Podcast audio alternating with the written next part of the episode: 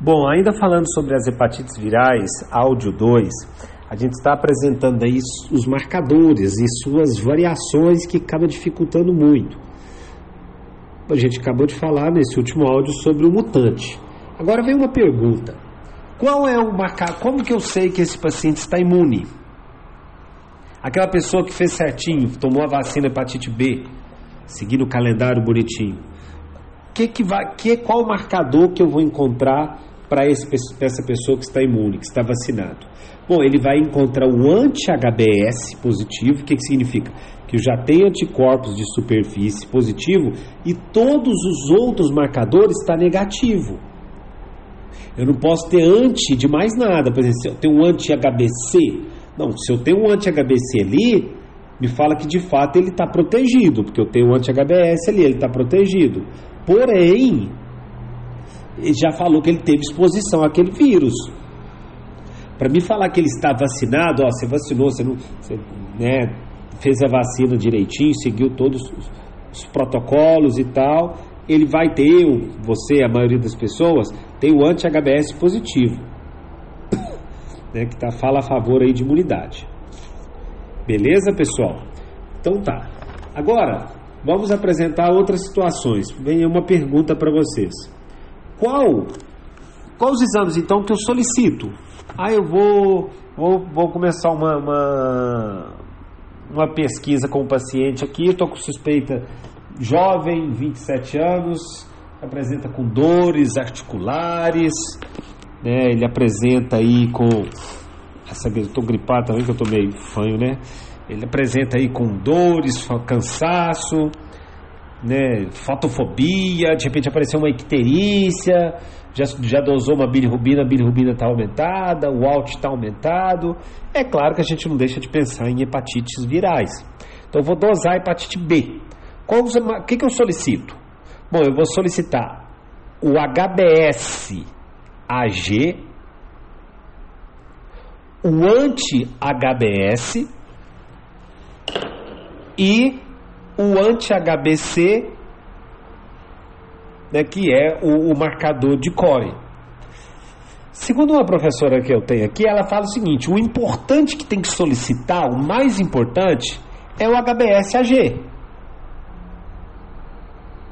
O HBS-AG me fala assim, tipo, ah, você tem só um para solicitar, é o HBS. Só que lógico, você vai solicitar esse combo aí, o HBS, o anti-HBS e o anti-HBC, para ver se ele vem IgM ou IgG. Ok? Ou se vem os dois. Se vem os dois, me fala que é um crônico que tá, né, que voltou. Ok, pessoal, beleza. Então, tá, tá falado sobre os marcadores. Espero que tenha dado uma organizada aí. É claro que vocês vão ter que transcrever isso aí, que não é fácil não. São muitos marcadores. Eu talvez possa até ter esquecido de algum. Né? Deixa eu dar uma olhada no meu material aqui. Então, a atividade, a gente já sabe que a atividade tem muito a ver com a carga viral, então o DNA para hepatite B. E tem sim, tem uma outra situação, aquele paciente que a gente chama de imunotolerante. Qual que é o paciente imunotolerante? É aquele paciente que tem o HBE AG positivo, HBS AG positivo, ele tem DNA para hepatite B numa carga alta, só que você olha as enzimas hepáticas, está de boa, a ALT está normal. O que que significa? Significa que esse paciente ainda está tolerando, ele é imunotolerante, ele ainda está suportando esse vírus, esse, esse ataque. Isso muitas vezes acontece num, num, processo. Primeiro ele sofre a exposição, se torna imunotolerante, depois ele se torna imunoativo, depois ele consegue inativar esse vírus. Também que seria uma sequência. Então você pode encontrar o paciente nessa fase imunotolerante.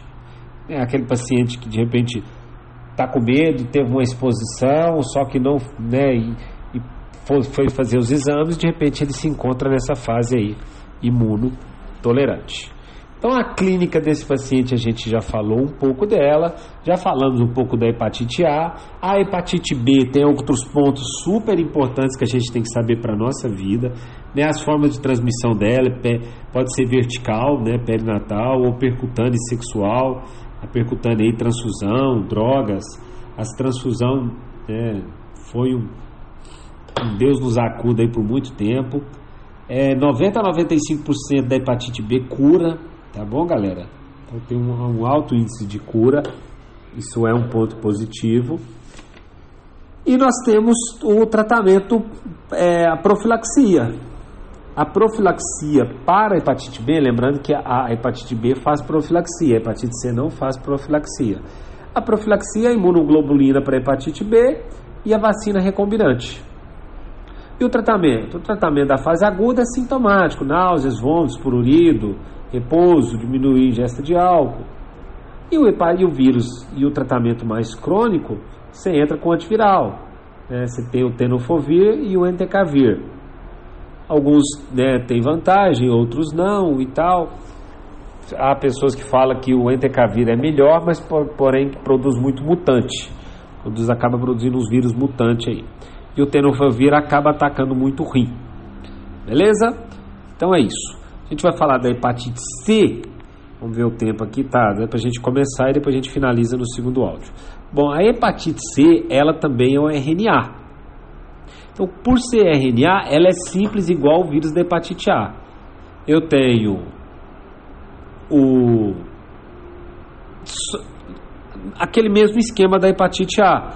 Eu tenho ele marcador o anti para hepatite C e o RNA para hepatite C. Então ele não tem, na verdade, ele até não tem muitos detalhes para a gente discutir. Por exemplo, o primeiro marcador que aparece é o RNA para o vírus da hepatite C. Só que esse mesmo a gente solicita ele para RNA para ver como que está a carga viral desse paciente. E nós temos o anti-hepatite C, que é aquela pessoa, aquele paciente que, né, que tipo meio que é, teve é, exposição. Eu estou meio gripado, estou custando falar, vocês me desculpa aí. Agora, como que eu sei que ele cronificou? Quando ele tem o anti-hepatite C negativo, ele conseguiu superar o vírus da hepatite C. Quando você tem o anti-hepatite C positivo, me fala a favor de que esse paciente, é, infelizmente, né, até desenvolveu hepatite crônica. Quando eu sei que ele está curado, quando eu tenho o DNA para hepatite C negativo, eu tenho o anti-hepatite C positivo, ou seja, o que, que significa anti? A gente já falou que existem anticorpos específicos contra esse vírus.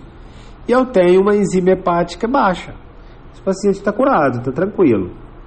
Outro ponto super importante da hepatite C é a questão que a hepatite C ela foi descoberta entre torno de 1989, 88, 87, por ali. Então, até, os transplantados até 1992, então até 92, os transplantes eram meio que tranquilo, de boa, não tinha muita preocupação com a hepatite C, não conhecia ela. Então, todas as pessoas que receberam um transplante antes de 1992, elas devem ser investigadas por hepatite C né, usuários de drogas, usuários, usuários de HIV e tal, mas essa data de 1992 é um marco aí. E o tratamento? Como que eu vou fazer o tratamento desse paciente? Não existe profilaxia. Não existe profilaxia. E o vírus da hepatite C, ela tem vários genotipos. Então, como tem vários, o tratamento também tem diferença. Para o genótipo 1, ou genotipo, você tem o led, led, ledipasvir mais o sofosbuvir. Pode associar a ribavarina também. E o, todos os outros subtipos dele aí, que no Brasil mais comum ainda tem o 2, o 3 e o 4, você tem um medicamento que pode ser utilizado para eles, que é o Velpat, Velpatasvir mais o Sofosbuvir. É lindo esses nomes, né?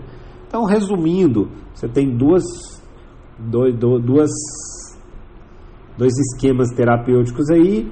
O primeiro esquema é o, o fenótipo 1, né, no, o subtipo 1, e, o, e, a, e a segunda opção terapêutica, você ataca o subtipo 2, 3 e 4.